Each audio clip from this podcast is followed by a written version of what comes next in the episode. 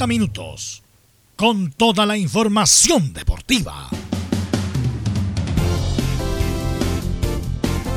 Vivimos el deporte con la pasión de los que saben.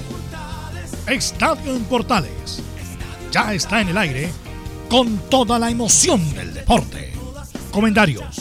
Carlos Alberto Bravo, Velus Bravo, Leonardo Mora, René de la Rosa, Camilo Vicencio y Giovanni Castiglione. Reporteros. Enzo Muñoz, Nicolás Gatica, Rodrigo Vergara, Juan Pedro Hidalgo, Rodrigo Jara y Felipe Holguín.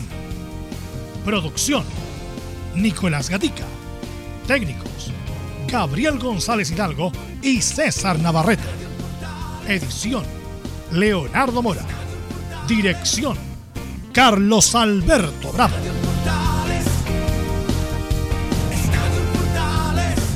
Estadio en Portales es una presentación de Ahumada Comercial y Compañía Limitada. Expertos en termolaminados decorativos de alta presión.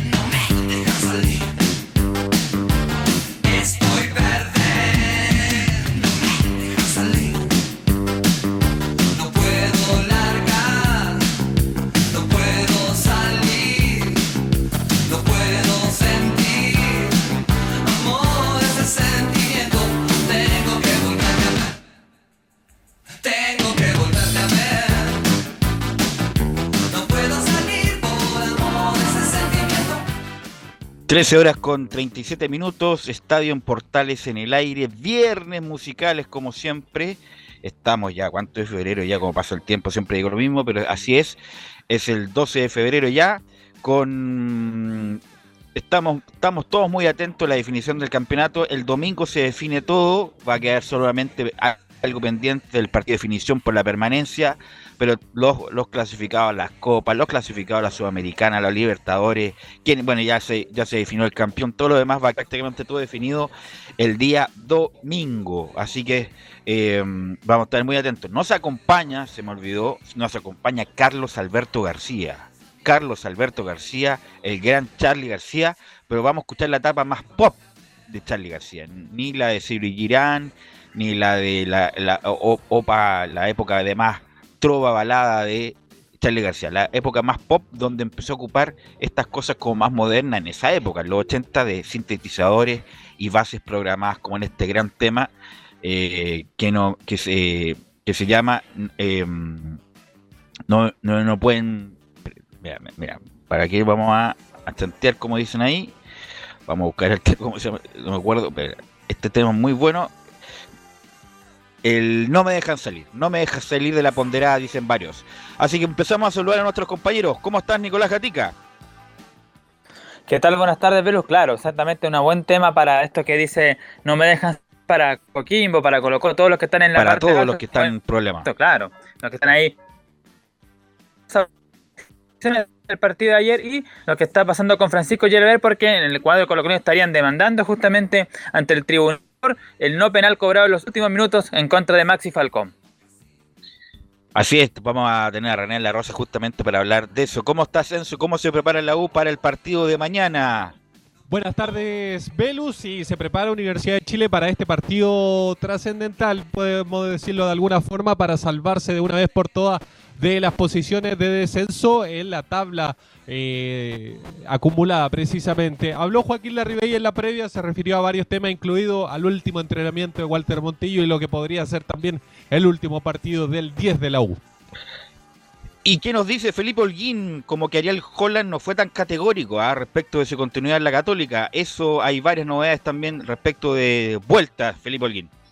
Muy buenas tardes, Belu. Gusto en saludarte y a todos los oyentes de Estadio en Portales. Así es, eh, Bien hacías tú ahí el hincapié sobre Ariel Holland, posible, bueno, tiene una cláusula de salida que puede tomar cualquier equipo brasileño que son los más interesados en llevárselo también de los Estados Unidos. Tendremos las palabras y declaraciones, por supuesto, de Ariel Holland tras haber salido campeón la Católica. Esto y más en Estadio en Portales. Gracias, Felipe. ¿Y qué nos indica las colonias? Unión Palestino, Audax, están todos, todos complicados, pero en, diferentes sentidos. Unos peleando arriba, uno peleando al medio y uno peleando abajo, don Laurencio. Hola, ¿qué tal, Velu? Eh, buenas tardes eh, eh, para ti y, para todos quienes nos escuchan en Estadio Portales. Vamos a ir por, partida doble el día de hoy, en, primer término, con el Audax italiano que sigue complicado en la parte baja. el cuadro verde que empató 1-1 con Deportes Iquique. Iremos con la palabra de Pablo Vitamina Sánchez y también con Palestino que perdió un invicto de 12 partidos tras la derrota ante el, cuadro de Huachipato. Y vamos a tener también las declaraciones del Coto Sierra. Esto más en Estadio Portales. ¿Cómo estás, René de la Rosa? Buenas tardes. Hola Verus, ¿cómo estás? Buenas tardes a todos los oyentes de Estadio Portales y a todo el equipo. Así que hoy día te vamos a utilizar bastante, René, justamente por las polémicas que se suscitó ayer entre el partido entre Colo Colo y Cobresal. ¿Cómo estás, Camilo? Muy buenas tardes, Verus, para ti y para todos los auditores de, Estadio en Portales, con, bastante información como es esta y atractiva como en estos últimos eh, en esta última fecha ya del campeonato. Así que vamos con los titulares que lee nuestro compañero Nicolás Gatica.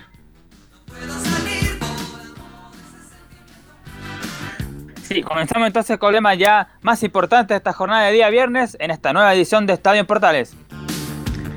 Comenzamos con el fútbol chileno y el lamentable descenso de Deportes Iquique a la primera vez. Esto tras quedar último de la tabla ponderada tras el empate de los descuentos de Universidad de Concepción frente a Wanderers. Si bien es cierto que Cristal Leiva se echa principalmente la culpa de este descenso, igual aseguró que hubo varias cosas externas que influyeron en este hecho. Con esto, la última fecha estará de medio ya que se definirá el segundo descenso a la B y quienes jugarán por la permanencia. En estos momentos, con los resultados de la jornada de día jueves, Colo Colo y Universidad de Concepción jugarían ese partido. Sabremos, por cierto, cuáles serán los cruces y las combinaciones que determinarán la parte baja del torneo. Mientras que arriba también se definen cosas, por ejemplo, quiénes serán el Chile 3 y 4 para la Copa Libertadores. Y también los cupos para la Copa Sudamericana. El miércoles anunció Martín Lazarte como técnico de la selección chilena y a la espera de su presentación oficial ya entregó sus primeras impresiones. Aseguró entre otras cosas que sin duda este es su más grande desafío. En Chineros por el Mundo, en España, Manuel Pellegrini asegura que Claudio Bravo ya está listo para volver. De ser considerado titular, el meta chileno jugaría este fin de semana ante el Villarreal por la Liga. Esto y más en Estadio por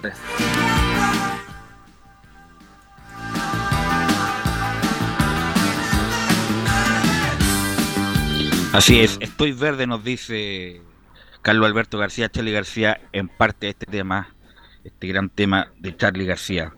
Eh, no me dejan salir. Bueno, René, la polémica de la jornada sin duda fue ayer el partido entre Colo Colo y Cobresal. Prácticamente último minuto de juego, penal a Falcón. Eh, y te voy a decir, porque también estuve escuchando, leyendo otro de tus colegas, Carlos Chandías, que hablaban algo en particular, eh, y hay que distinguir entre velocidad normal y la repetición, eh, René. Por lo tanto, ¿qué te parece a ti esa jugada? ¿Qué te, cuéntanos qué te pareció a ti en general esta jugada tan polémica del partido de ayer. Lamentablemente para el equipo que estuvo ayer en la cancha, eh, en el partido de Colo Colo, eh, lamentablemente, lamentablemente no, no cumplió la expectativa que yo creo que esperaba Jorge Osorio porque al último minuto es cuando la puerta se, come, se quema el pan, como se puede decir. Eh, Francisco Gilaver eh, no apreció como corresponde la, la, la, jugada, pero tampoco el VAR lo ayudó a salir del error. Se ve en la imagen de primera instancia, en, la jugada, en la jugada en sí, en vivo, se ve como que en realidad llegan los dos jugadores al balón y ninguno eh, lo logra, pero eh, después claramente por el asunto del VAR, para eso está, vuelvo a repetir, eh, lo deben sacar del error y no lo sacaron del error debido a que es un penal claro a favor de Colo Colo en los últimos en los últimos minutos influye en el resultado, por eso la molestia que tiene Colo Colo en este minuto para presentarlo a través del Tribunal de Disciplina de la NFP. Mira, eh, te quiero compartir lo que dijo tu colega eh, también para tirarle acá a la mesa de discusión. Carlos Chandía. Comillas, yo concuerdo con Gilever. Vi la imagen muchas veces antes de emitir una opinión y coincido con Francisco. Si ustedes la ven en velocidad normal, no hay nada extraño. Y sigo, René. Existió el contacto, pero el Falcón exagera. Los propios jugadores de Cobresal advierten esta situación. Siempre es la palabra del árbitro la que manda. ¿Qué te pareció esta distinta opinión que tiene el señor Chandía?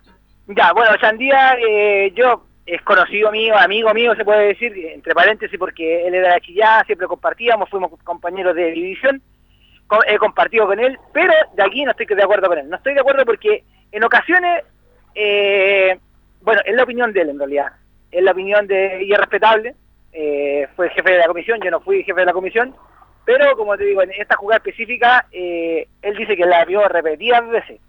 Si estaba tan claro, ¿por qué la vio tantas veces? A eso me refiero. Eh, pero para mí hubo un error claro del equipo, no de, de En las jugadas, efectivamente, en, primera instancia en vivo, se ve que exagera, que, gira la, cabeza y ah, magnifica bastante. Pero para eso está el VAR y para eso está, se han cobrado penales menos creíbles que eso. Se han, cobrado en el campeonato. Y menos en esta instancia, lo que hemos hablado en todos los otros programas. En la, en, en la última instancia del campeonato es cuando más, cuando más deben estar concentrados y más se debe utilizar la tecnología y acá se utilizó mal, de mala forma y eso perjudica. Por algo Colo Colo, no porque esté en la posición que esté Colo Colo, bueno, eso suma, es una suma, pero eh, por algo está reclamando porque antes, eh, si no hubiese sido un campeonato en forma normal, no hace lo que está haciendo ahora. Pero lamentablemente, porque lo que estoy viendo yo, lo que vio Delu, lo que vio Chandía, es optativo. Y para eso está el VAR. Vuelvo a repetir, un penal no sancionado a favor de Colo Colo al último minuto y en esta instancia va a traer, eh, como se puede consecuencias. Justamente eso te quería indicar, René. Obviamente que Colo Colo es un equipo muy grande, el más popular de Chile. Y entonces caen todos los comentaristas, los opinólogos respecto a esto, que les va a caer las penas del infierno. Y un comentarista ayer que le dicen el Vichy eh, fue muy categórico respecto del futuro de Gilaver. Eh, bueno, y yo no soy tan categórico porque después de lo que pasó con Patricio Polich, que uno pensaba que no iba, no iba a arbitrar nunca más en la vida, Ah, siguió arbitrando, incluso arbitró cosas importantes, lo de Gilaver es un pelo a la cola, respecto de que se puede jugar gran parte de su carrera por este tipo de determinaciones, René. Sí, eh, Belu, lamentablemente, para que la gente sepa también en su casa, Francisco Gilaver lleva casi cuatro, ahora cinco años en primera división, y lamentablemente la desmotivación que tiene Francisco Gilaver, por eso la mala decisión de la comisión de árbitros eh, encargada por, eh, comandada por eh, Jorge Osorio, le mal error mandaron a este partido debido a que Francisco Gilaver hace dos semanas supo que, eh, y bueno, de conocimiento público, eh, que Nicolás Gamboa iba a ser FIFA. Y el, el parche era de él, en el sentido que por la experiencia, por los partidos, la trascendencia, eh, Nicolás Gamboa no ha hecho buenos partidos durante el año, pero igualmente salió como nominado a la FIFA. Y yo creo que esa desmotivación tendría que pensarla Jorge Osorio también en el momento de designar este muchacho está desmotivado, se desmotivó, tiene que esperar un año más para poder postular a la a FIFA, y eso es lo que todo árbitro anhela en primera división. Y eh, Gilaver también tiene que ponerse los, los, zapatos de Gilaver, eh, en el sentido que tiene que saber lo que se enfrenta él al, que deje a que expulse a uno, expulse a dos, expulse a tres, expulse a ocho, no va a cambiar el futuro de Gilaver este año.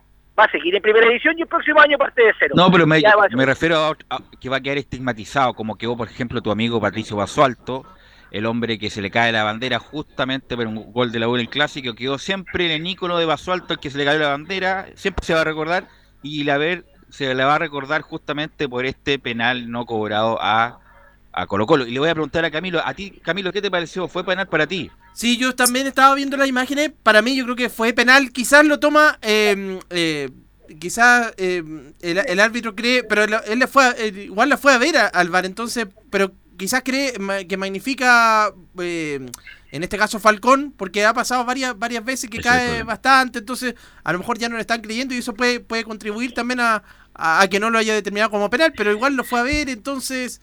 Y también lo tendría que haber ayudado hilos del bar, como dice René.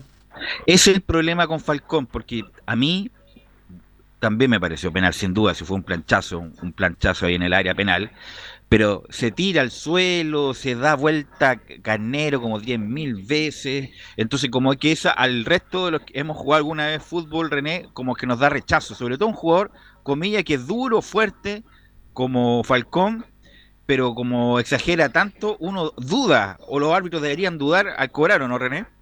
Claro, esa es, la, es como el cuento, cuando es verdad nadie le cree, hay un cuento así, ¿o no?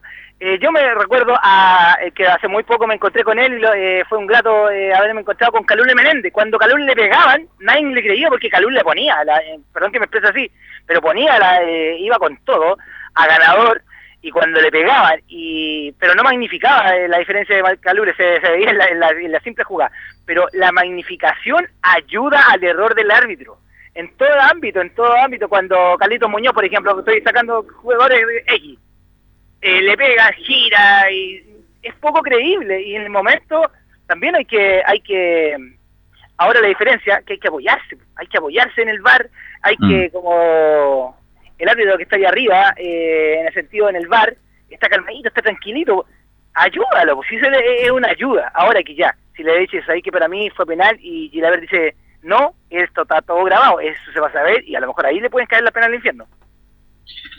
Eh, bueno, pero inde- independiente de este error, que fue un error para mí, y, y a lo mejor puede tener como atenuante, eh, justamente que exagera eh, el jugador uruguayo Falcón. En general, ¿cómo venía el año de Gilaver, eh, René? Mira, eh, te voy a ser súper sincero, fue un, año para mí, para mí, que Gilaver hubiese sido FIFA. Era, era el año, bueno, estamos hablando del año eh, 2020, que fue por los pocos partidos que hubieron y lo- la trascendencia de los partidos que, eh, que hicieron, eh, fue de buena, de buena forma, fue de, de- no tenía grandes polémicas, eh, en el sentido que más que Nicolás Gamboa, por eso a eso lo que la gente que sabe de fútbol y que ve el arbitraje y que le gusta el arbitraje, sabe que eh, Francisco Gilaver hizo mejor campaña que Nicolás Gamboa, siendo que ya tiene experiencia, años en la división, a una persona tan nueva como Nicolás Gamboa, sin tener en contra nada. Yo no tengo no tengo ni buena ni mala ni hablar mejor de una persona a otra, sino que estamos hablando objetivamente. Así que bueno, él lo- la, va a estar polémico. Todavía no, Camilo no está, bueno, ya está, la- esta es la programación sin duda con horario, pero no están designados todavía los árbitros, ¿no? No, se conocen generalmente durante la tarde los, los árbitros. Me imagino que esta va a ser una asignación muy importante, René, lo de que Os- lo que puede hacer Osorio, porque se juegan cosas tan importantes que cualquier detalle, cualquier error puede condicionar el Ah. éxito o el fracaso de todos estos equipos que están jugando.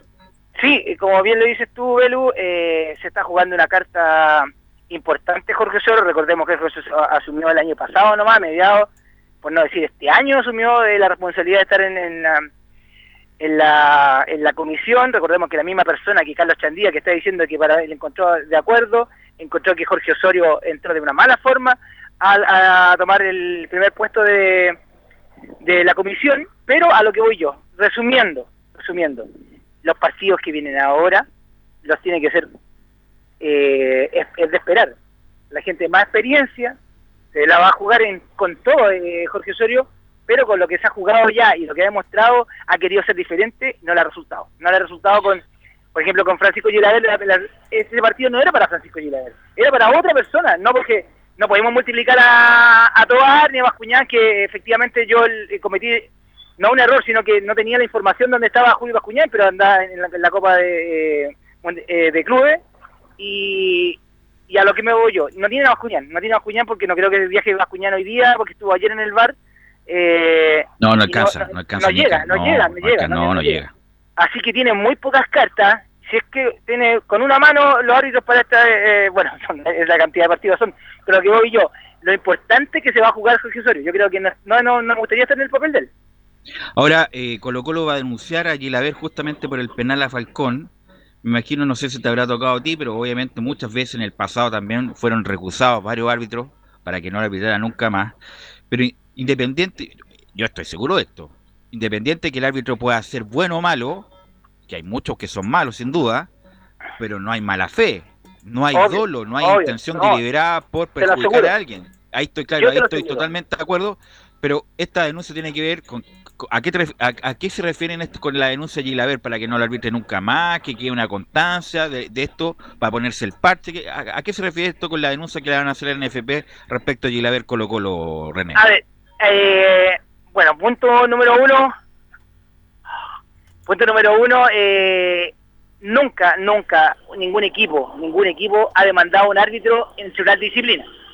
Nunca ponían una constancia, así como los tribunales civiles, no lo que sí han llegado al escritorio del jefe de la comisión, sea quien sea, los reclamos de los presidentes, de los conductos regulares, los cuales no quieren que más dirija un árbitro X, pero tienen que justificar por qué. Efectivamente, está la muestra que a lo mejor salió perjudicado por las sanciones, pero como tú bien lo dices, siempre no, es de mala fe, a eso, a eso me, refiero. Eh, pero eh, no, nunca existió yo, que yo sepa, que yo sepa que un equipo haya demandado, por ejemplo, como un, tribunal eh, civil, a un árbitro, ¿no? Y a lo más puede mandar una carta al presidente y estudiarla, y ahora que le toma en cuenta el presidente de la comisión, para que ese árbitro no dirija más su equipo. Y eso ha pasado, ¿ah? ha pasado varias veces. Ha pasado, ha pasado. ¿Cuántas veces no ha pasado? Los, dirigentes, me acuerdo, en los 90, el doctor Orozco, Dragici, Menichetti, qué sé yo, Alfonso Suet, iban a recusar a árbitro y ese árbitro pasaban años que no le dirigía a cierto equipo. Sí, pues, eh, eso yo lo encontraba, eh, bueno, lo encuentro y lo voy a seguir encontrando. Eh, de mala forma, porque el árbitro que la arbitra bien, entonces Colo Colo, el presidente va a mandar una carta, no quiero que René Rosa me arbitre todos los partidos de Colo Colo o la mayor de cantidad de Colo Colo en esta fecha. No, no corresponde, no, yo creo que no corresponde ni uno ni lo otro, por eso, para eso dicen que, dicen, dicen, como bien lo estoy diciendo yo, que el arbitraje, la comisión de árbitro de la NFP es autónoma, pero con esto no se cumple, el objetivo no, no, no se está cumpliendo. Así que... Este, este, juego de presión es más viejo que el hino negro en todo caso, René. Eh, bueno, lamentablemente, eh, justamente porque está tan caliente el término del campeonato, como que pasó, o sea, obviamente que fue noticia importante el día miércoles. Miércoles. Claro, la, el pronunciamiento, o más bien la la presentación en, por redes sociales de Martín Lazarte como técnico nacional. Y no, no hemos hablado, nosotros mismos no hemos hablado mucho porque está tan caliente el campeonato, que la ponderá, que si, que si la U gana esto, empata con esto, y empatan en Marte, puede bajar este, Coquimbo y la Iquique, bueno. Lo que pasa es que no se ha hablado mucho de esto porque está muy caliente y muy entretenido el campeonato, pero vamos a escuchar justamente las primeras impresiones de Martín Lazarte como técnico de la selección chilena y después de escuchar la primera vamos a escuchar a nuestros comentaristas leo con la primera respecto a sus primeras impresiones de Martín Lazar. A la hora de decir algo, un mensaje, una palabra, una frase, lógicamente todos queremos ser lo más originales, lo más brillantes. A mí me nace lo que me nace, ¿no? Este, y tener esta oportunidad hace que uno vuele, vuele los sueños, vuele la ilusión. Eh, hoy comentaba, ¿no? Este es un sueño de todos y en el cual yo lógicamente también me siento hoy involucrado, ¿no? Lo único que sueño, porque ya lo estoy viendo, es bueno, no sé quién va a ser, no sé qué jugador este, que convierta ese gol, este, no sé en qué momento será, pero bueno, eh, las, las, clasificatorias son complicadas, son, son parejas, generalmente se, se, generan al final, en ese último partido, y que se pueda colgar de, una columna o, de, o con sus compañeros, ¿no? en ese brazo apretado, ese gol que todos necesitamos para conseguir el pasaje al Mundial. Sueño con eso. No sé qué partido va a ser, no sé qué minuto, ni siquiera sé qué jugador, pero sí sueño que esa circunstancia va a ocurrir. La segunda, Leo, respecto de que nos indica Martín Lazarte que es un gran reto. Un gran reto siempre conlleva una gran responsabilidad, pero también una cuestión estimulante, una, desde mi punto de vista una cuestión de energía, de pasión. El fútbol tiene eso, ¿no? Y particularmente a mí, que me ha tocado trabajar en este medio, en dos equipos importantes, este, bueno, es como el, como el, se dice el zoom, el, digamos, la frutilla en la torta, la posibilidad de poder, este, lógicamente, conducir a, a la selección y en este, y en este reto de llegar al Mundial. Sin duda algunas, yo creo que dirigir una selección nacional y donde además quizás uno, en mi caso, no lo digo con mucho cariño, pero también con mucho respeto, tiene punto de contacto, en el caso mío, haber trabajado, y haberme sentido muy feliz en esta tierra, para mí es sin duda el, el desafío más importante de todo, de todo el recorrido. Así que Martín Lazarte va a ser el técnico nacional que ojalá nos conduzca a Qatar 2022. Y le pregunto a René de la Rosa, ¿qué te parece esta designación, René? Bueno, a ver, eh, muchos especulan que la decisión a lo mejor de la NFP eh, y por la presión de ser tan cercano al partido de eliminatoria el Cerro Caliente, eh, un, un, técnico que el cual no estaba dirigiendo actualmente, eh, pero sí conoce el medio, conoce los jugadores, estuvo en los equipos de renombre aquí en, Chile. Eh, yo creo que lamentablemente va a sonar súper, a lo mejor, mirar, miradores menos, pero era lo mejor que se podía encontrar a esta altura de, del partido, como vendiéndonos la pelotita. Porque seleccionador chileno se descartaron. Escuchamos a Fuentes que él mismo decía que, que eh, él sabía que no iba a ser chileno, porque los medios saben, el, círculo de entrenadores sabían que no iba a ser chileno. Un, eh, tienen, faltan pergaminos, el cual eh, el camarín le tienen miedo al camarín. Al camarín, a al camarín no tienen miedo a la, cancha. Y a eso yo me refiero. Y yo dije que lo menos malo fue la artes. Así, discúlpenme, pero así fue. Camilo, tu opinión. Sí, sabes que a mí me, eh, con, pasando las horas, creo que me ido convenciendo más de, de, esta nominación de, de, Martín Lazarte. Además que sabemos que, bueno, pese a que no era el candidato número uno, porque sabemos que era, o de los últimos candidatos era Almeida, pero bueno, no se llegó.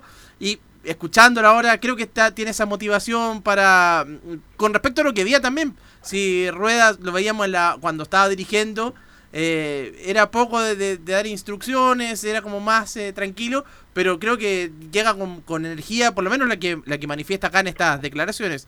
Ahora, ojalá que, pueda tener eh, un buen trabajo también en la selección.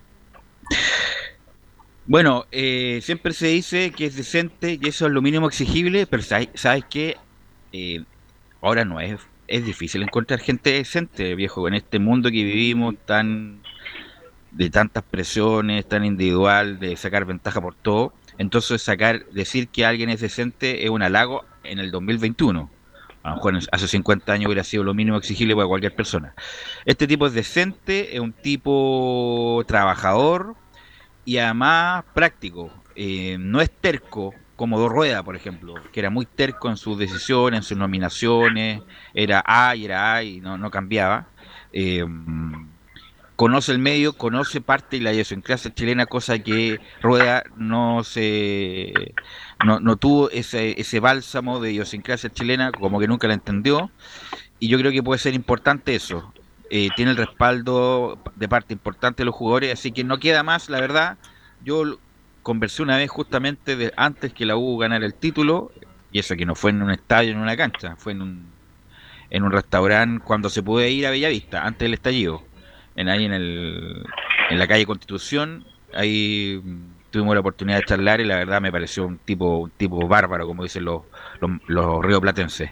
Así que esperemos que le vaya bien y si le va bien en las es una obviedad lo que estamos diciendo, le va a ir bien a la selección chilena. Chile tiene con qué, por supuesto, un equipo más añoso, un equipo que no, a lo mejor sus principales figuras no están en su mejor momento, pero con los 14, 15, 16 jugadores, entre comillas, de nivel que tiene Chile, se puede hacer algo mejor de lo que venía haciendo Rueda. Así que bueno, esperemos eso, que haga una buena eliminatoria y tengamos la chance, ¿por qué no?, de ir al, al, yo creo que al último mundial, al último baile, como ese documental de los Chicago Bulls de esta generación, al mundial de Qatar.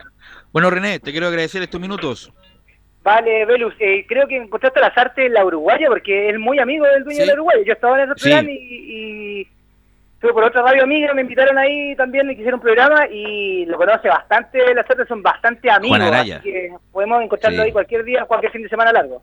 Sí, sí, pero yo no lo encontré, me acuerdo, en, en un restaurante ahí, en, un carrito ahí en la esquina en el mentira, Parque a, a las pizzas Lucas, no, mentira. ¿no? no, las pizzas Lucas, claro.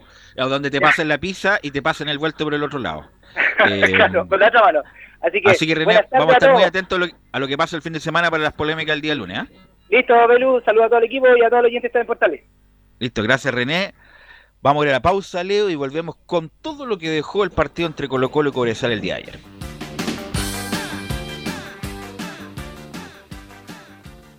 Radio Portales le indica la hora. 14 horas, 4 minutos. Comercial IAC y Compañía Limitada. La mejor calidad mundial en laminados decorativos. Comercial IAC y Compañía Limitada es Vertec en Chile. San Ignacio 1010, Santa Rosa 1779, Avenida Mata 446 y Portugal 501. Comercial IAC y Compañía Limitada es Vertec en Chile. AIG Legal es un estudio de abogados cuya misión es entregar una asesoría directa, veraz y personalizada para todos los ciudadanos. Contamos con especialistas en derecho de familia, herencias y derecho laboral, entre otras áreas. Visita nuestra página web www.aiglegal.cl o comunícate con nosotros y agenda una reunión sin costo al número más 569 73 04 67 92 AIG Legal. ¿Quieres tener lo mejor y sin pagar de más? Las mejores series de televisión, los mejores eventos deportivos, equipo transportable, películas y series 24/7. Transforma tu TV a Smart TV. Llama al 973-718989. Twitter arroba panchops. Termolaminados de León, tecnología alemana de última generación. Casa Matriz, Avenida La Serena, 776 Recoleta. Foro 22 622 56 76. Termolaminados de León. Visita www.radiosport.cl, el sitio web de la Deportiva de Chile. Programas, noticias, entrevistas y reportajes, podcast, radio online y mucho más. Todo lo que pasa en todos los deportes lo encuentras en www.radiosport.cl. La Deportiva de Chile en No se pierda todos los días a medianoche, lunes a domingo en Radio Portales, el tren del recuerdo. Conduce Salvador Fernández. Solo canciones inolvidables de su época. Contáctese con Salvador Fernández al foro 22 319 7959. Le esperamos esta medianoche con el tren del recuerdo en Estación Portal.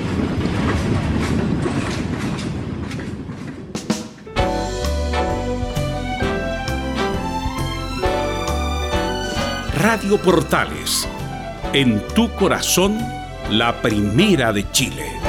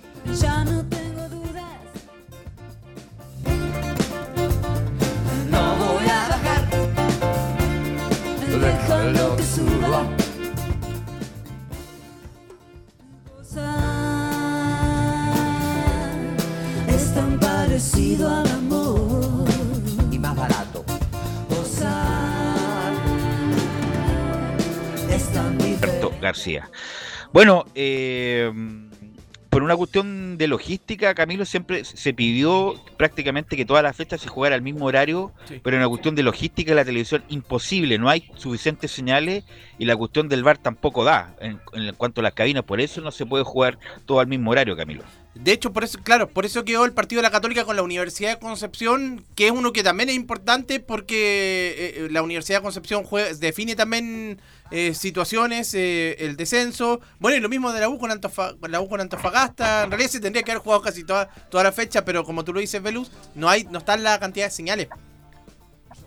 Así es, no está el asunto de señal en algunos cables operadores, como en el mío, por ejemplo, se abrió la, la señal larga, señal 1, señal 2, pero en HD solamente quedó en una sola. Pero bueno, eh, Nicolás Gatica nos va a informar de todo este el escándalo, todo lo que está pidiendo Colo Colo, todo lo que pasó ayer entre Colo Colo y Cobresal, que va a tener que jugarse todas sus opciones, Nicolás, en el último partido Colo Colo. Sí, de hecho, para un poco comenzar con el tema, decir de que Gustavo Quinteros respondió cerca de 7, 8 preguntas en la conferencia post partido del, del duelo ante, ante Cobresal, digo. Y claro, en dos preguntas o en dos respuestas da justamente el tema del, del penal. Una dice que la vio más de 15 veces, lo dice, igual como decía Chandy ahí, lo ve más de 15 veces. Y también en otra dice que las imágenes hablan por sí solas. O sea, en varios eh, declaraciones, por supuesto, Quintero reconoció que este penal fue un poco clave, diciendo también que el árbitro fue un gran error que cometió, incluso dice nos privó de poder haber estado salvado de todo, así tal cual lo dijo justamente Gustavo Quintero sus defensores, pero también habló por supuesto del partido mismo donde dijo que claro, Colo Colo también se perdió ocasiones de gol, llegó por lo menos 4 o 5 veces en el segundo tiempo, dos claras ahí de Pablo Mouche, que a lo mejor si hubiera tenido mejores definiciones el argentino, por lo menos una de esas no hubiera entrado, pero ahí también tuvo un cabezazo Parragués Oye, que pasó bastante cerca. disculpa Nicolás, oye, increíble el gol que se le va a Mouche. Solo, solo, solo pudo haber, incluso la pudo haber parado. Bueno, hay uno que está offside, ¿ah? pero el ot- otro que está quedó solo, un centro de derecha-izquierda, sobrepasa al central o al lateral, queda solo Camilo y prácticamente en- al borde del área chica y no es capaz de, de poner en el arco, Camilo. Y esas son la- las situaciones que, en este momento está, estaría lamentando Colo Colo, porque a lo mejor se, por, e- y producto que no, además no se cobra ese penal, porque a lo mejor con, es, con un gol de eso podría haber eh, te- obtenido la victoria y el penal quizá hubiera pasado un poco un poco más eh, más piola, como se diría. No, y ayer eh, tenía toda, mucha gente Colo Colo muy enojada con Mouche, no solamente por los goles perdidos, Nicolás, sino bien por la entrega que tuvo el jugador argentino en el partido de ayer. Sí, eso se le ha criticado, de hecho, a Pablo Mouche desde, digamos, desde el fin del año pasado, en diciembre, también el comienzo de este año, en enero, incluso cuando estaba ese tema de que Mouche entre varios jugadores terminaban contrato en diciembre, era, decía uno que los que no quería seguir o que no quería extenderlo hasta fines de campeonato, él era él, el Chaco Sobral, de hecho los mencionaron a los dos jugadores, incluso hasta algunos lienzos le dedicaron ahí en las afueras del Estado Monumental como diciendo justamente que estaban echándose para atrás ellos, que también estaban moviendo, por decirlo de alguna manera, eh, el camarín también, que no estaban, y claro, la entrega justamente la que se le discute a, a Pablo Mouche, más allá de los goles perdidos, de hecho, algunos ya dicen de que podría el día domingo que juegue Solari por derecha, que juegue por la izquierda Marco Volados, que hay que decirlo, eso fue uno de los rescatables, no llegaba desde el 10 de octubre, cuando jugó un partido frente a Berto que se lesionó, y cuando entró Marco Volado hizo un par de jugadas, de hecho uno de los centros de él terminó con un cabezazo de Parragués que se fue apenas afuera, entonces por supuesto que le dio otro aire eh, Marco Volados y muchos lo piden a él, incluso el día domingo por sobre Pablo Mouche. Hay que ver qué decisión va a tomar eh, Quintero justamente con eso, con, al no quedar nada, a ver si queda chance. Y todavía hay polémica eh, con lo de Pared, pero cu- cuénteme el partido, después vamos con lo, con lo accesorio, Nicolás. Sí, porque ayer que sabemos que fue transmisión de estado habla muy bien ahí entre Laurencio, también el Enzo Selmo Rojas, la actitud también eh, eh, lo que se le critica mucho, pero también a Valencia, que estuvo bastante desenchufado en el partido frente a Quique, también demostró algo en el duelo de ayer dio varias pelotas, no hizo jugada, incluso en algunas quedó pasado, no sé si fue la actitud o que estará pensando en otra cosa, pero también ahí Valencia fue un jugador que fue bastante criticado en la jornada de, de ayer en el partido frente a Cobresal. Y decir, claro, que en el primer tiempo fue un partido bastante parejo, donde no hubo prácticamente ninguna llegada al arco. En el segundo tiempo, con estas modificaciones, justamente que introdujo Quinteros de volados y de Parragués, incluso Parragués también hizo mucho más que Iván Morales, tuvo por lo menos dos ocasiones también el número 9 de Colo por sobre Iván Morales, que prácticamente no aguantó. Así que eso se podría resumir en el primer tiempo bastante en el segundo tiempo de Colo Colo tampoco fue una tromba, pero por lo menos con todas las situaciones ya descritas y el penal no cobrado de último minuto, eh, estuvo mucho más cerca de ganar el partido. Pero y el primer después, tiempo de Colo Colo fue bien eh, también discreto, comentaba ni- Enzo, ¿sí? El primer tiempo Sí. fue bien discreto de Colo Colo, la, y Gaete lo tuvo solo, solo, solo el, el gol. Eh, y también se nota que Colo Colo está con la presión, está jugando. Y, y los últimos minutos fue obviamente con el Pondonor, que Colo Colo, para, mira, para nuevas generaciones, yo siempre me recuerdo esto. Cuando Colo Colo tenía un mal resultado, el segundo, y jugaba, era local en el Nacional, como que la, la cancha se inclinaba de sur a norte y Colo Colo llegando por todos lados tratando de ganar el partido. Y ese espíritu, hace tiempo, que bueno, como en la U también, no veo ese espíritu luchador, ganador, que, que- tiene que ver con la historia de Colo Colo. Colo Colo, ¿cuántas veces no ganó partido el último minuto? ¿Cuántas veces no ganó campeonato el último minuto? Y a lo mejor justamente le están bloqueados justamente por la instancia, porque se están jugando cosas importantes, de incluso hasta jugar este partido de permanencia es una afrenta para Colo Colo. ¿Cómo estar jugando Colo Colo ese partido de la, permanencia, viejo? Entonces, no, no, Camilo, no he visto esa, esa rebeldía, eh, algo en Solari que no tiene nada que ver Colo Colo, porque llegó recién, algo en Solari veo esto, eh, y sería, po. Solari es el único rebelde porque no sabe incluso dónde está mucho. Sí, pues Solari es como el único de las últimas de las últimas fechas, el único que, que ha mostrado algo. Antes Costa también, pero de los otros, de los de los, de los referentes eh, también, como eh, bueno, el, el caso de la defensa, a lo mejor lo- lo- Barroso también puede tam- también se podría incluir, pero más adelante ahí también tienen que tendrán que aparecer los referentes, pero claro, no están acostumbrados a jugar esta instancia tampoco, entonces por ahí puede, puede- eh, eh, influye. Yo creo que también eh, que no haya público, también me imagino que será un, fac- un factor a considerar. Si hubiera, a lo mejor podría cambiar la historia. No, claro, con público sería. Sí. A lo mejor sería bueno, a lo mejor también sería contraproducente, porque pu- puede ser eh, como negativo en el sentido de tener la presión del público, pero, pero la mayoría de las veces ayuda, obviamente, que tener la hinchada, lo- el equipo rival también se pone nervioso, comete errores, mal despeje, mal, mala, mala- malos cruces, pero bueno, sabemos que estamos en pandemia, no se va a poder jugar por lo menos No. hasta el primer semestre de este 2021. Y, y Colo Colo va a tener que sacar fuerzas de flaqueza para sacar, zafar de este, de este momento, Nicolás, que incluso, bueno, yo no siqui- ni siquiera quiero ver el cruce de resultados porque hay 800.000 cruces de resultados que puede que sí, puede que no, pero si Colo Colo incluso perdiendo y si te dan algunos resultados puede salir de esa zona, Nicolás. Hay una combinación de resultados que le vamos a revisar a continuación, pero revisemos justamente declaraciones del técnico Gustavo Quinteros, que por cierto fue el único que habló porque también eh, corresponde. Obviamente el plantel no lo iba a hacer en la transmisión oficial porque estaba muy cabizbajo sobre Mouche o Falcón, que son los protagonistas de la última jugada de Colo Colo. Pero la primera que vamos a escuchar justamente de Quintero tiene que ver con el tema del penal, por cierto. Dice Quintero, las imágenes hablan por sí solas. El segundo tiempo el equipo jugó bien, generó cuatro situaciones claras de gol, cuatro más es- ese penal que el árbitro decide no cobrar. Así que son cinco jugadas claras como para convertir. No estuvimos precisos, no pudimos convertir. Y, y bueno, amargado porque podría haber sido un resultado positivo por lo que hicimos en el segundo tiempo y no se dio. Y podríamos haber ya salido de esta situación. Pero bueno, el tema de la jugada de Falcón, las imágenes hablan por sí solas. Fue un error terrible que cometió el árbitro, que esperemos eh, que no vuelva a suceder nada más. Eh, Nicolás, usted que estuvo ahí en la transmisión, ¿qué hay de cierto de que hubo incidentes post partido en Pedrero y que por eso los jugadores no hablaron? ¿Qué me, qué me puede decir de eso? Sí, bueno, hay que aclarar a la gente de Portales que estuvo ahí en Enzo, fue el que hizo cancha la jornada de ayer, pero también eh, yo escuché por supuesto la, la transmisión. Y claro, según los que nos comentaban allá hubo desmanes, ciertamente los hinchas de Colo Colo por supuesto molestos, enojados con el resultado 0 a 0 que no pudo superar a Cobresal, claro que hubo incidentes ahí con Carabineros, hubo bomba lacrimógena, de hecho la gente que estaba allá no, no podía... eh, justamente me refiero a Laurencio, a Anselmo que estaba presente, tuvo, tuvieron problemas para salir, pero claro, hubo alguna incidente, incluso las estaciones del metro más cercanas como Pedrero y Mirador también estuvieron cerradas por como una hora por lo menos. Así es, Bueno, siguiendo con la de Quinteros, como dijimos, había comentado varios sobre el penal y la misma dice Gustavo Quinteros, es una decisión arbitral que lamentable nos priva de poder ganar tres puntos importantes.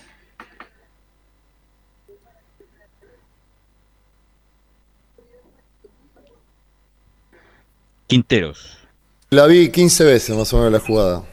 y fue un claro penal, pero bueno, el árbitro decidió no cobrarlo. Es un- una decisión arbitral que lamentablemente nos priva de poder ganar tres puntos importantes, estaríamos ya fuera de, de toda situación, pero bueno, eh, es algo que quedará, quedará ahí, ¿no? Eh, ya pasó, eh, el árbitro decidió no cobrar ese- esa jugada, nosotros tenemos que seguir adelante, tenemos que, que volver a jugar el domingo tratando de ganar el partido para poder y generar los, las situaciones que generamos en el segundo tiempo, que fue creo que mucho mejor que, que en la primera parte.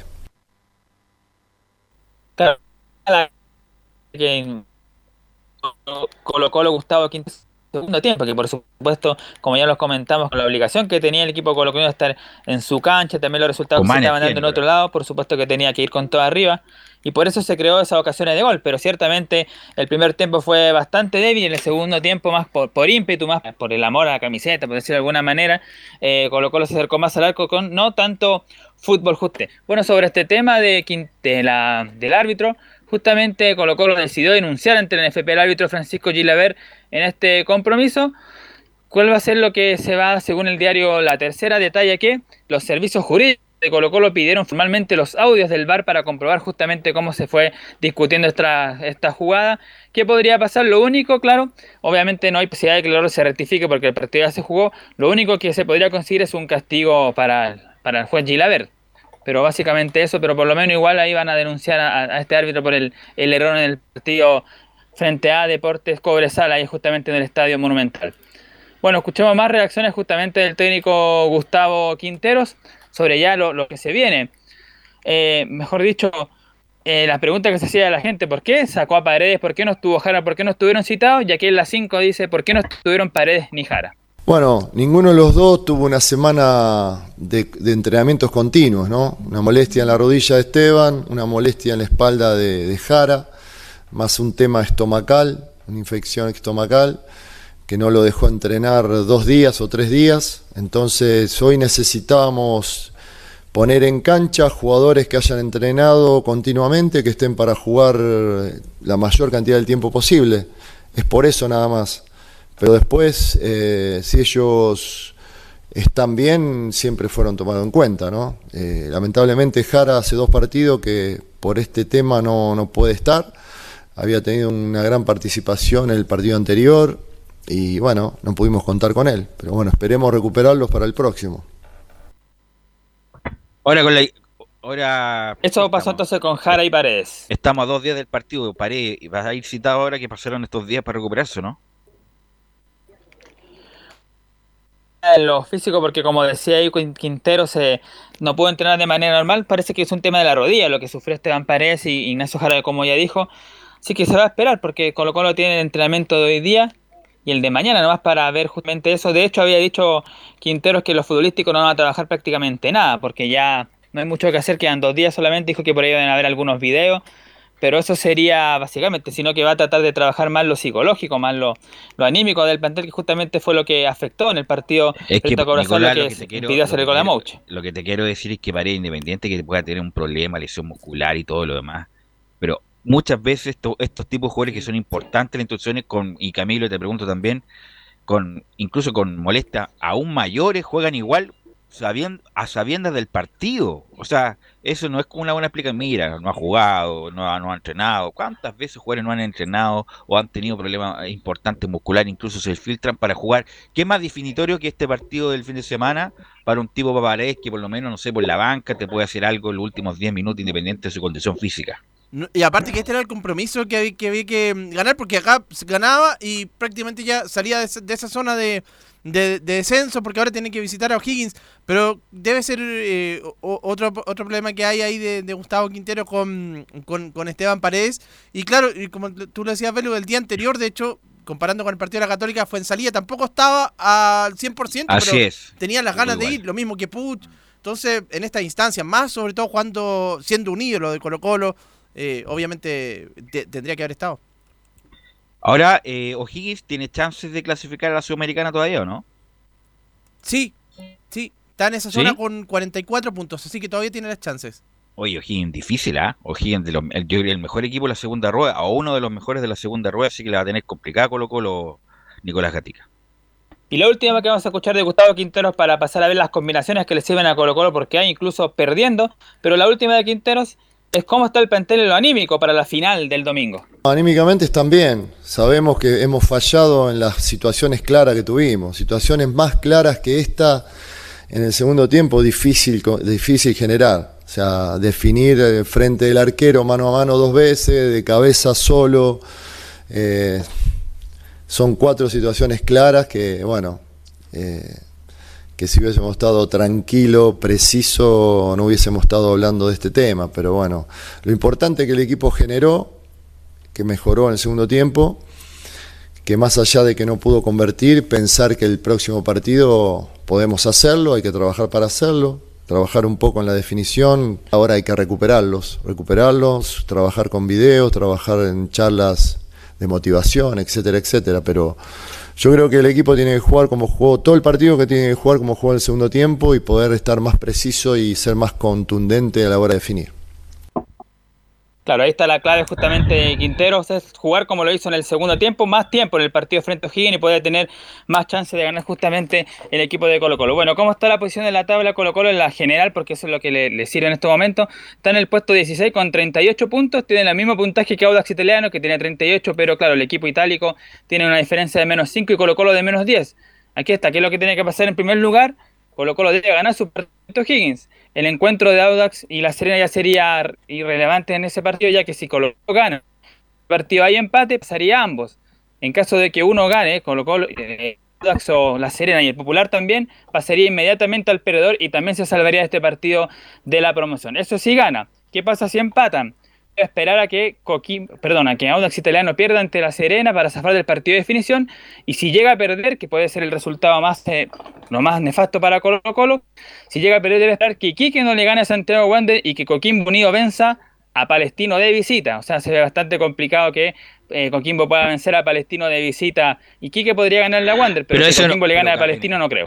Pero usted está especulando porque Coquimbo le ganó 3-0 a Everton, Coquimbo perfectamente le puede ganar a Palestino jugando con fuerza. O sea, por eso digo que nada está hecho. Incluso Colo Colo ganando, ganando se, libera de todo, incluso perdiendo también, pero Colo Colo juega con O'Higgins, que es de, eh, como repito, es el equipo, uno de los equipos más difíciles o los mejor rendimiento del de este de este segunda rueda.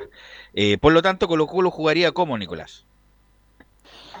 Bueno, la, la probable formación viendo lo que hizo en el partido frente a, a Cobresal y faltando poco, pero yo creo que sería este equipo. Bueno, Cortés en el arco, sí o sí.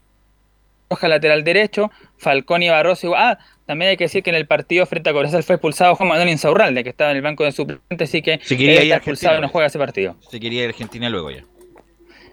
Claro, reclamó la jugada del penal y por supuesto lo, lo expulsaron ahí al Chaco. Lateral izquierdo, Gabriel Suazo, claro, él va a ser ahí lateral izquierdo. En la contención se mantiene Carmona y Fuentes, pese a que no fue un buen partido, pero para Quintero son los titulares. Eh, me imagino que va a ser Leo Valencia nuevamente. Se ve difícil que Ignacio Jara pueda llegar y Matías Fernández podría entrar en el segundo tiempo, como pasó en el partido frente a Cobresal. Y arriba, pese a todas las críticas de Mouchi que la gente lo quiere sacar, yo creo que de igual manera va a ser eh, Solari, Morales y, y Pablo Mouchi en la zona ofensiva. Coordenadas del partido Nicolás Gatica. Así es, el día domingo a las 18 horas, Colo en el estadio eh, el Teniente frente a O'Higgins de Rancagua. A la misma hora juega La Serena con Audax, Palestino con Coquimbo Unido e Iquique con Santiago Wanderers. Ok, Nicolás, vamos a estar muy atentos, por supuesto, Portales Digital, radio www.radioportales.cl. Eh, usted pincha ahí señal digital a través de las redes sociales, Twitter, Facebook. Vamos a estar muy, muy atentos para cubrir todos los partidos como lo hemos hecho prácticamente en todo el campeonato. Gracias, Nicolás. Y vamos con Enzo Muñoz a ver qué nos cuenta. Hoy día habló la Ribey, me parece. Así que para que nos cuente la realidad de la U, la actualidad de la U, porque también se juega una parada importante con Antofagasta el día de mañana. Sí, buenas tardes, Belu, nuevamente. Universidad de Chile, como tú lo decías, se juega un partido importante ante un rival que viene de haber ganado, con dos jugadores más, eh, con 11 jugadores contra 9 del cuadro de, de pero terminó ganando. Y, y obviamente es un rival difícil para Universidad de Chile que quiere salvarse completamente del descenso. Ya prepara Rafael Dudamel lo que podría ser el último 11 al menos de este campeonato, con dos modificaciones. Te lo adelanto, son dos modificaciones. No es una, son dos las modificaciones que prepara Rafael Dudamel, un equipo muy parecido al que, al que le ganó a la Unión Española, pero con un cambio. No lo voy a adelantar, pero vamos, vamos de a poco. Porque claro, como tú lo decías, habló Joaquín Larribey, el delantero de los azules, y obviamente eh, se refirió a, varios, a varias cosas. Por ejemplo, a que este podría ser derechamente el último entrenamiento de Walter Montillo. Va a ser todo lo último. La última vez que subo la escalera en el CDA, la última vez que dejo el, el auto en el estacionamiento, es todo lo último para Montillo. Claro, en en el mejor de los casos, porque si se dan una serie de resultados, incluso la U podría llegar a jugar el partido de definición. Pero escuchamos la primera de, de Joaquín Larribey que habla sobre su momento, esta racha negativa que lo aquejó durante varios partidos, cómo se sentía el jugador de la U, lo responde en la primera. Ya vamos a- Enzo, ya vamos a estar con, con esas eh, con esas notas. Porque- claro, porque va a ser la última cuña que Sí. escuche Montillo de Portales, así que estamos preparándola para que, bueno, la- hay también, como decía yo, varios estadísticos en Twitter, yo sigo uno en particular, y según él, la U tiene un 0,46%, 0,646% de jugar el partido de, de la permanencia, porque se tienen que dar una cantidad de resultados cruzados, la verdad, así que vamos a estar muy expectantes ese día sábado. Pero la U, si es que no llegara a ganar, si es que empata o pierde, va a tener que esperar lo que pase el domingo. Pero si la U gana Antofagasta, ahí no tiene que esperar nada y cierra el año en primera división. Y la U, Enzo, ya aseguró la Copa Sudamericana. Incluso Ahora, podría eso- No, sí, Sí, disculpa, Camilo. sí. Sí, no, que podría asegurar incluso la, la- en caso de ganar, a lo mejor también eh, podría estar en la, bueno, dependería también del resultado palestino, pero una posible Copa Libertadores, a lo mejor también de, Ah, ah, Sin duda, eso es lo, es lo próximo, pero ya Sí. tiene asegurado la U Copa Competencia Internacional Sudamericana para este año, próximamente. Ya aseguró Sudamericana y podría ser, si es que se dan algún resultado, si es que la U gana, si es que eh, Unión empata o pierde, lo mismo Palestino, podría asegurar Copa Libertadores, pero Sudamericana ya tiene Enzo Muñoz. Sí, precisamente tiene Copa Sudamericana que obviamente la idea de Universidad de Chile es que puedan estar en Copa Libertadores. Escuchemos la primera de Joaquín Larribey que habla sobre la racha negativa. Siempre me sentí tranquilo, porque uno se siente tranquilo cuando hace las cosas bien. Hacer las cosas bien me refiero a, entregarse al máximo. Después, en el fútbol pueden pasar un montón de, cosas, no es simplemente un, factor que, que determina incluso si se gana o si se pierde, porque uno puede tener un buen partido, el, rival puede tener el mejor partido de su vida. Entonces siempre en, esa, en ese periodo que no me tocó anotar, como me pasó en otro periodo dentro del mismo campeonato también, que estuve 5 o 6 fechas sin anotar, eh, siempre me mantuve la tranquilidad y sabiendo que, que bueno, que la verdad. Ahí escuchamos la primera de Joaquín Larribey y escuchemos rápidamente la segunda porque obviamente se refirió al partido con Antofagasta que van a tener los azules. Nos estamos preparando como la última final, la última final que nos queda. Intuyo que va a ser un partido muy parejo, eh, ojalá que lo podamos destrabar y, eso va seguramente a hacer que, que despleguemos todas nuestras, nuestras armas futbolísticas, pero, pero intuyo que va a ser un partido cerrado y muy disputado porque ya te digo, la posición de la, de la tabla marca que, que fuimos dos, dos equipos muy similares. Ahí está la palabra de Joaquín Larribey, obviamente refiriéndose al próximo partido de Universidad de Chile, pero ya lo adelantábamos, hablábamos del tema de Walter Montillo y le preguntaron a Joaquín Larribey, que está haciendo el curso de entrenador y todo eso, le preguntaron, si tú fueras entrenador ahora mismo, ¿sería Montillo titular? Escuchemos lo que dice Joaquín Larribey. Cuando sea entrenador, seguramente van a, van a tener la bandera mía, de mi equipo. Pero no me quiero poner en el papel de entrenador porque realmente hoy en día soy jugador y sería faltar el respeto a nuestro entrenador y a los, a los chicos que capaz que estaban jugando en su lugar. Entonces es indiscutible que, que Walter, eh, te repito, además de ser mi amigo, futbolísticamente es un jugador extraordinario que nos da muchísimo a todos los que, los que estamos cerquita de él. Ahí está la palabra de Joaquín Larribey, que obviamente se refirió a su amigo Walter Montillo. Y eso que da un mensaje también al entrenador actual de la U, que no, no parte con él. Justamente lo prescindió de él un bu- buenos partidos y al final lo ponía en los segundos tiempos, pues justamente para cambiar la cara, cambiar el escenario. Pero bueno, ya vamos a ver qué pasa con Dudamel, si continúa o no. Insisto, para mí, yo lo he dicho mil veces, lo voy a decir mil veces una, la U debería eh, terminar el campeonato y prescindir de Dudamel porque difícilmente veo un norte, un germen, una ilusión, una esperanza, una expectativa con Dudamel con lo mostrado en estos partidos en su Muñoz. Sí, mira, es- son varias cosas eh, eh, sobre lo que tú te refieres, porque ya hay un posible 11 para Universidad de Chile. Si quieres te lo digo inmediatamente. Claro, claro, no me lo dígamelo al tiro nomás. Sí, sería con Fernando de Paul en portería, Matías Rodríguez, Osvaldo González, Luis Casanova y Jan Bosellur en la defensa, inamovible la defensa que ha tenido Universidad de Chile en estos últimos partidos. Moya ingresa por Galani, Gonzalo Espinosa, adelante de ellos, Novajimi Martínez. Va Walter Montillo. Ah, iría Dejando- Walter el- en el último partido ya. Sí, dejando en delantera, podríamos decir, a Simón Contreras por la derecha, a Joaquín Larribey por el centro y Ángelo Enríquez por izquierda. Ese más o menos sería el once que prepara Rafael Dudamel para el partido contra Deportes Antofagasta. Me repite, pero eh, de corrido, Enzo, ahora la formación. Sí, con Fernando de Paul.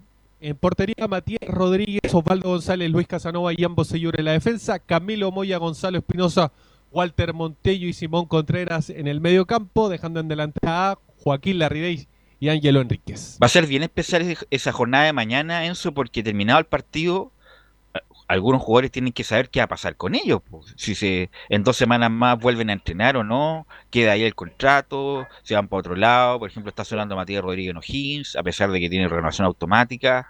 ¿Qué va a pasar con Osvaldo González? ¿Qué va a pasar con Bocellur?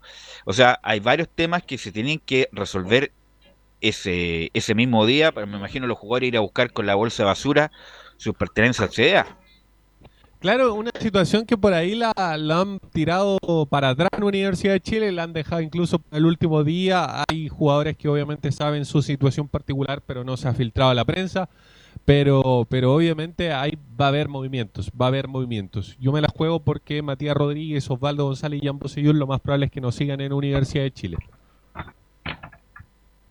Así es. Bueno, eh, acá muy amablemente nos enviaron la formación de Antofagasta, que sería la misma del último partido, que le ganó a Higgins. Sería con González, Sosa, Cuadra, González, Mencia, Collao, Flores, Uribe, Cordero, Bello y Muñoz.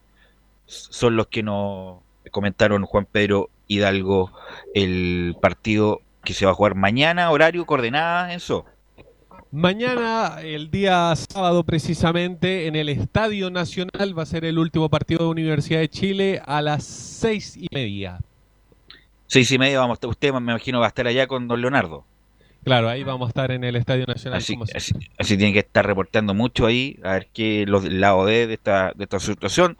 Porque insisto, la U ganando se salva de todo, la U empatando, perdiendo, tiene que esperar lo que pase el, el día domingo respecto a ese famoso partido por la permanencia. Sí, Camilo, me quería, me quería. Sí, sí, sí, Enzo. Sí, jue- eh, juegan en ese mismo momento a la par el partido de Unión La Calera contra Curicó Unido, que también no podría, podría influir en, en el cuadro de Universidad Ah, de Chile, claro, porque recordemos, si llega a perder a perder Universidad de Curicó. Chile y gana Curicó, eh, la U se mete en peleando el descenso y al revés, si, si pierde peleando el, Curicó, el partido por la permanencia. claro, el partido por la permanencia, y si llega a perder Curicó, eh, la U zafa La U se salva, de- claro, de ese partido. justamente. Ahí nos va a estar informando, obviamente vamos a estar todos en línea, el profesor Rodrigo Jara el- con ese partido de Curicó con la calera. ¿Algo más, Enzo? Sí, sobre Marcelo Cañete hay que decir que tiene un preacuerdo con Universidad de Chile y lo de Nahuel Luján, el delantero argentino de 25 años, hay interés, hace rato que está sonando su nombre, pero por ahí se metió a América de Cali, que está siendo un poquito más complejo, hay que decir que eh, quiere salir del equipo donde está. El que sí se desvinculó de San Lorenzo fue el uruguayo, ah, el central. Está listo para llegar a cualquier equipo, entre ellos parece que la U. Sí, eh, o sea, eh, es que esta era una de, la- de las condiciones, obviamente, para poder llegar a la Universidad de Chile, era que se pudiera desvincular, se ha, se ha ido desvinculando durante el presente, presente semana, así que lo más probable es que sea el nuevo refuerzo de Universidad de Chile. Así que con esos jugadores, cuidado Bayern Múnich el próximo año, que la U viene con todos estos jugadores, grandes jugadores, para pelearlo todo. Gracias Enzo, muy amable, Buenas vamos a ir a la tardes. pausa, Leonardo, y volvemos con la Católica y Laurencio Valderrama. Portales le indica la hora. 14 horas 39 minutos. ¿Problemas de familia, herencias, laboral y otros? AIG Legal, estudios de abogados que entrega asesoría directa y personalizada para atender su situación personal. Especialistas en derecho de familia, herencias y derecho laboral, entre otras áreas. Comuníquese con nosotros y agende una reunión sin costo al más 569 7304 6792 o visite nuestra página web www.aiglegal.cl.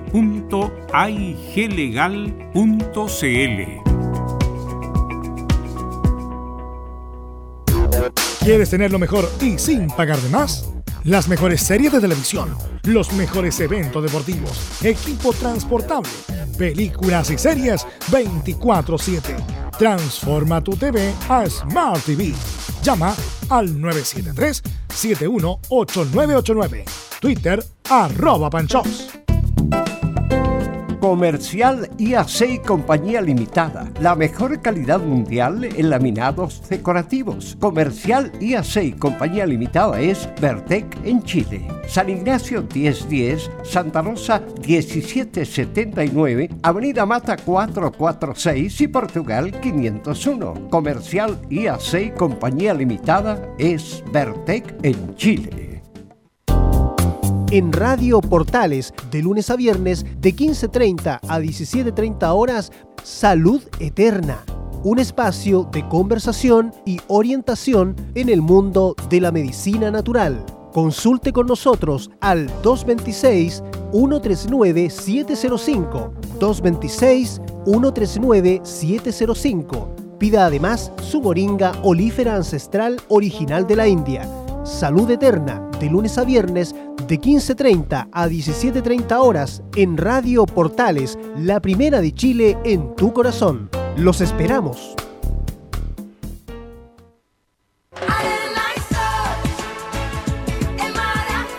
Radio Portales, en tu corazón, la primera de Chile y en verano.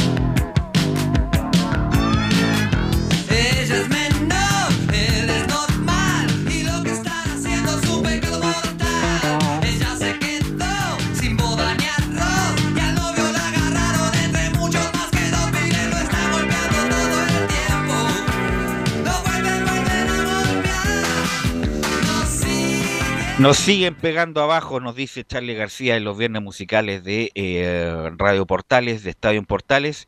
Y qué mejor que informe de este día viernes, ¿ah? Como esto, como este comercial totalmente despreocupado ya, porque Católica ya cumplió la meta, que era salir tricampeón, eh, y ahora ve quiénes se van, quiénes se quedan, y sobre todo para el futuro del próximo campeonato y la participación en Copa Libertadores, don Felipe Holguín. Muy buenas tardes, Belu. Gusto en saludarte nuevamente y a todos los oyentes de Estadio en Portales. Sí, eh, bien lo decías tú, la Católica empieza ya a desmantelarse un poquito, sobre todo con las partidas posibles de Valver Huerta, entre es uno de los que más suena en el fútbol mexicano, en el Pumas eh, del UNAM. El otro que suena también eh, podría partir eh, es el arquero Matías Dituro, que ha tenido muy buenas actuaciones eh, y gracias a él también la Católica se ha podido coronar campeón en este tricampeonato histórico, donde el hombre podría partir al fútbol estadounidense también. Y los que podrían volver eh, es uno que suena y estaría solamente a detalles de volver a, al elenco de la Universidad Católica. Estoy hablando de Felipe Gutiérrez, eh, hombre que jugase en el fútbol estadounidense, en el Kansas City, bien digo, donde el jugador tiene el pase en su poder y podría ser el nuevo refuerzo de la Universidad Católica. Oye, yo, uno, me imagino que de, de- de Camilo debe eh, parecerte lo mismo, en el sentido que Felipe Gutiérrez cuando tuvo su aparición explosiva en la Católica, iba a hacer una, o sea, no ha hecho una mala carrera sin duda, pero uno pensaba que iba a hacer una mejor carrera por las condiciones que tenía, una gran zurda, ritmo, dinámica. Eh, bueno, tuvo lesiones, se fue al Betis, ¿o ¿no? Se Estuvo en el Estuvo en el Betis. Betis. Sí. Claro, pero lamentablemente no, no fue no fue consistente, sobre todo en Europa, en su carrera. Después fue a Estados Unidos, donde no anduvo mal, donde no anduvo mal, y después de 10 años, 9 años, vuelve a la Católica. Eh, no me cabe duda que puede andar acá tranquilamente, muy bien en Chile, pero uno esperaba que iba a hacer mejor carrera por lo que insinuaba Camilo. Sí, pues él insinuó con, con estuvo en esa en ese campeonato del 2010, ahí era uno de los jugadores de que era tenido en cuenta, inclu- eh, entrenaba incluso con en el, en el equipo B que tenía Bielsa en el los sparring, me acuerdo, y después eh, yo creo que alcanzó su pick cuando estuvo en la selección chilena ahí, que jugó el Mundial también en el 2014. p- eh, pero- Así es. Pero que no era titular, eso, en un partido fue titular, pero... pero Jugó, par- jugó el partido con Brasil al final, pues él entró. Brasil. Ese partido con Brasil donde el palo de Pinilla, Sí. no, y de, y de muy, mira, siempre se le criticó a Felipe Gutiérrez que era como no, no era muy apasionado para jugar, Eso. eh, por decirlo de alguna manera, pero era técnicamente impecable, una zurda brillante, talentoso jugador que uno no sabe lo que juega, si es volante por la izquierda, si es volante mixto, si juega al lado del, del volante central. Es un hombre de muy buena técnica, pero lo que voy yo es que uno esperaba Sí. que hubiera tenido una mejor carrera. De hecho, y ahora viene, de los últimos años no, no han sido, claro, como tú dices, no han sido buenos. Venía de Estados Unidos también, ahora viene con una lesión igual de bastante tiempo. Creo que todavía no está, incluso tampoco está para recuperar, para, para, para jugar ahora, todavía le queda un tiempo de, de recuperación a Felipe Gutiérrez. Y además es del perfil que anda buscando eh, Felipe, porque está libre, ¿o no? Claro, de- le llega con su pase en su poder el jugador eh, Felipe Gutiérrez del Kansas City, como lo decía. eh, y también eh, el otro que también está sonando harto es eh, Juan Leiva, que también está en la carpeta de los refuerzos de la Católica. eh, pero el que toma más ventaja en este caso vendría siendo Juan Leiva, porque está en el medio nacional. Bien lo decía Camilo, que Felipe Gutiérrez se viene un poco resentido, claro, hay que esperar que se recupere para ver si lo puede comprar la Católica, porque recordemos que el pase lo tiene en su poder el eh, jugador eh, Felipe Gutiérrez, el ex hombre que jugase en el 20 de Holanda también. Así es, así es. ¿Qué más me puedo contar de la Católica? Eh, escuchemos reacciones, eh, si le parece bien, Velus, eh, con donde habla Ariel Holland y dice, salir campeón no es fácil. Bueno, eh, salir campeón no es fácil, por todo lo descrito, mucho más complejo y es una satisfacción enorme. Hay muchos de estos chicos que quedan en la historia del club para siempre, porque muchos de ellos tienen los tres campeonatos, entonces escriben una página de gloria en un club eh, que realmente es un ejemplo de, de orden, Ahí hablaba Ariel Holland al respecto, y se refería a los jugadores juveniles que ocupó Pero, en este plantel. Mira, yo escuché esa entrevista ayer, eh, Felipe, y ahí le pregunto a Camilo lo más, diría yo, que no fue ningún caso categórico. Le preguntaron varias veces la continuidad, usted va a continuar, está motivado. Bueno, hay que ver la carrera aquí del entrenador, hay que ver las propuestas. Eh, así que va a tener que negociar la Católica si es que quiere continuar con Holland, Camilo, ¿ah? De hecho, ahora o, o durante la tarde, a lo mejor Felipe puede, puede contar, tenían una reunión con la dirigencia de la Católica, pero creo que tiene que ver con los propósitos, obviamente con reforzar el equipo también, porque obviamente porque le faltan eh, jugadores sobre todo en defensa y más si se va si se va Valver Huerta y ni hablar de Dituro también, ¿eh? yo creo que le falta y en delantera, pero creo que pro- por los propósitos y me da la impresión de que quiere hacer algo a nivel internacional, por lo menos de pasar de, fase en la Copa en la Copa Libertadores. Por ahí creo que va también el tema de, la continuidad de Holland. De hecho, eso es lo que buscan en Cruzado, sobre todo. Ariel Holland eh, habló con un medio ahí de Nacional, eh, donde dice que quedamos con el presidente y con el Tati para organizar por hoy día la reunión eh, que tienen para avanzar. Por ende va a reunirse, como lo decía ahí eh, Camilo, eh, con el Tati Buljubasic y también con Juan Tagle para ver la continuidad. recordemos que él tiene una cláusula que es bastante fácil de que cualquier equipo la puede tomar. O sea, siempre pasa lo mismo con los, con los entrenadores de Universidad Católica, que la cláusula de salida depende mucho de, los equipos que lo vienen a buscar y sobre todo es muy baja. Bueno, eh, y Católica parece que va a jugar con un equipo como real alternativo en la última fecha. ¿eh? Sí, va a jugar con un equipo alternativo, Velus, como bien lo ves tú. Eh, le va a dar descanso a varios jugadores porque muchos se van de vacaciones. La verdad, eh, por lo que yo estuve hoy día averiguando con la jefa de prensa, me, me comentó que eh, varios jugadores iban de, de vacaciones. Entonces varios, varios van a ver rotación totalmente en el equipo, en el plantel. Ok, ¿algo más, Felipe? Con eso cierro la, el, el informe del día de hoy, Velus. Gracias, Felipe. Muy buenas No- tardes. No, no tiene formación posible, ¿o no? Está a- difícil. está, sí, está complicado, Ya. pero yo creo que va, va a ir con, con Marcelo Suárez en portería. Me la juego porque Toselli no creo que juegue porque también está siendo tentado por el palestino, y es posible que se vaya. Así que la Católica Perfecto. tiene que buscar dos arqueros. Eso, Velus. Perfecto. Gracias, Muy buenas Felipe, tardes. muy amable. Que, que, que tengas buena tarde. Y vamos con Laurencio, el pibe Valderrama, que nos va a informar de las colonias, Laurencio. Buenas tardes, Belu, gusto de saludarte. Y por cierto, un- fue una jornada muy intensa para las colonias. eh, también el buen trabajo de los muchachos ahí en el Estadio Portales llevando los cuatro partidos al mismo tiempo.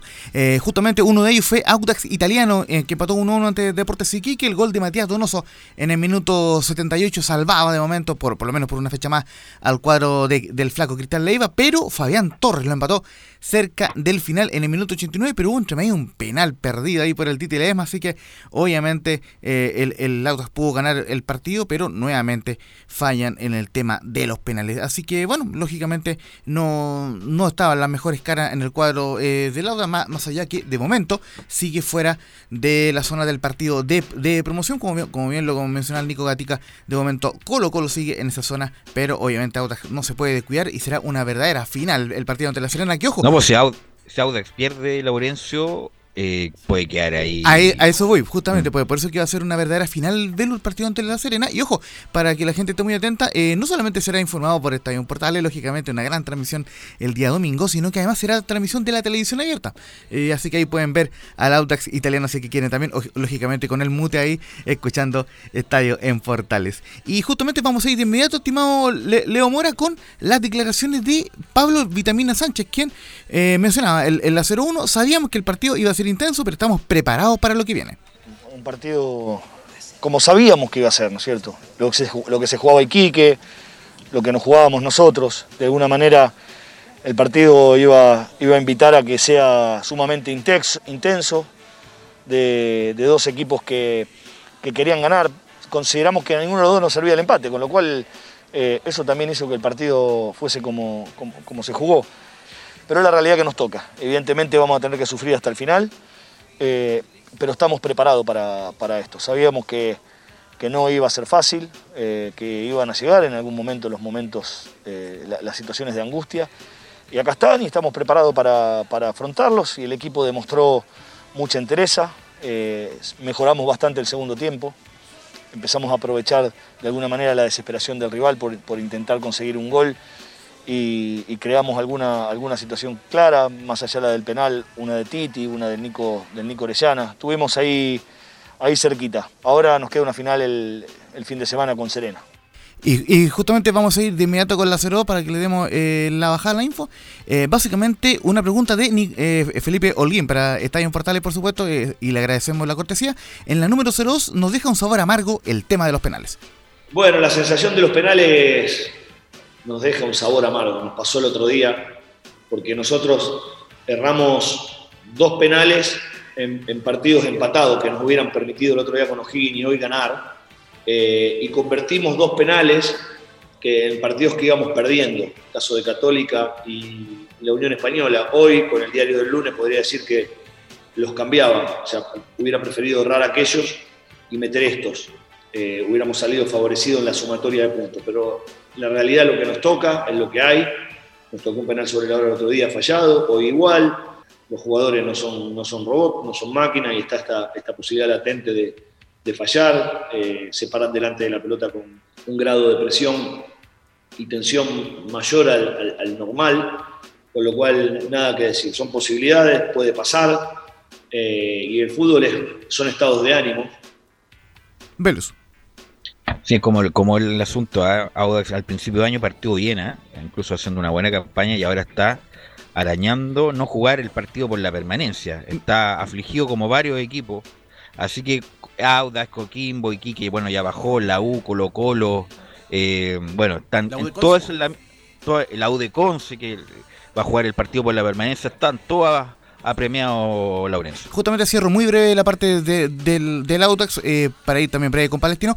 Audax está decimoquinto con 38 puntos y La Serena decimocuarto con 39, Colo Colo decimosexto con 38. Es decir, el, el Audax italiano, si gana el partido ante La Serena, se salva absolutamente de, de todo y sin depender de otro resultado porque obviamente superaría a Deporte La Serena y La Serena o Colo Colo la que, eh, se está jugando cosas. Claro, claro, claro. En- Entonces, si, ga- si gana el Audax el día eh, domingo, con arbitraje, ojo, de, de eh, José Cabero, em, se salva porque lógicamente dejaría por debajo a Deporte La Serena y La Serena o Colo Colo jugarían ese partido eh, de promoción. Entonces, fundamental el partido del domingo para el Audax, que como lo mencionaba, será eh, televisado por la televisión abierta, va acá en la redundancia, y será arbitrado Eso por La Serena, ¿no? José Cabero. Claro, en el estadio La Portada eh, de La Serena van a jugar Deporte La Serena y el Audax. Y vamos a ir muy brevemente también con Palestino, que obviamente perdió 1-0 en el partido final en el que cerró la, la jornada 33. Gol de Juan Sánchez So- Sotelo en el minuto 48, el máximo goleador de Huachipato.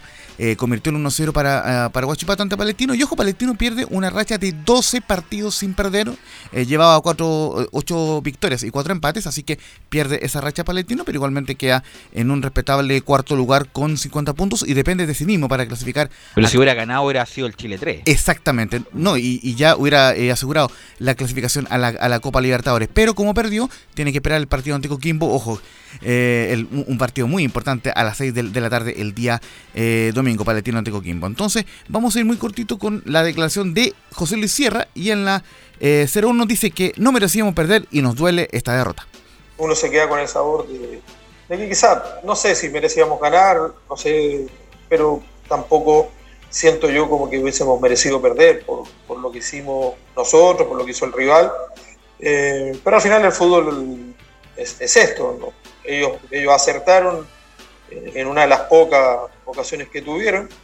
Y bueno, lamentablemente nosotros las que tuvimos no, no pudimos convertir y nos vamos, nos vamos con una derrota que, que obviamente nos duele porque en definitiva eh, esperábamos, como decía anteriormente, eh, hoy cumplir uno de los objetivos que teníamos al alcance, que era poder clasificar.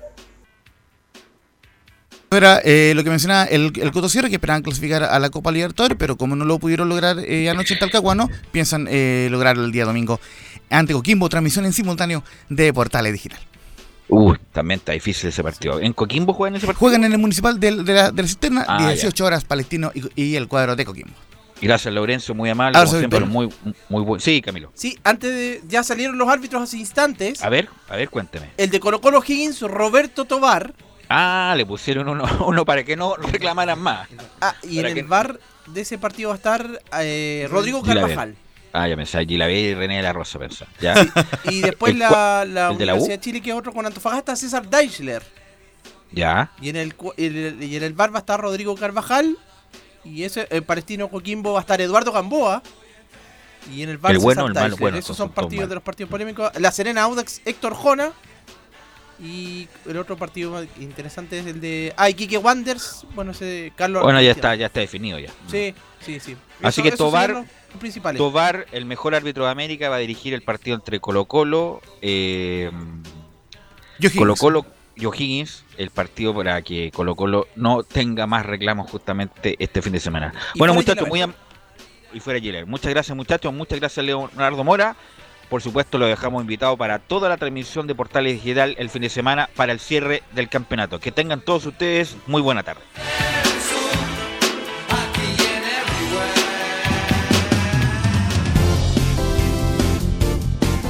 Fueron 90 minutos con toda la información deportiva.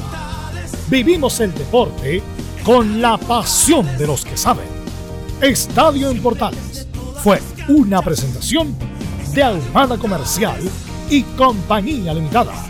Expertos en termolaminados decorativos de alta presión.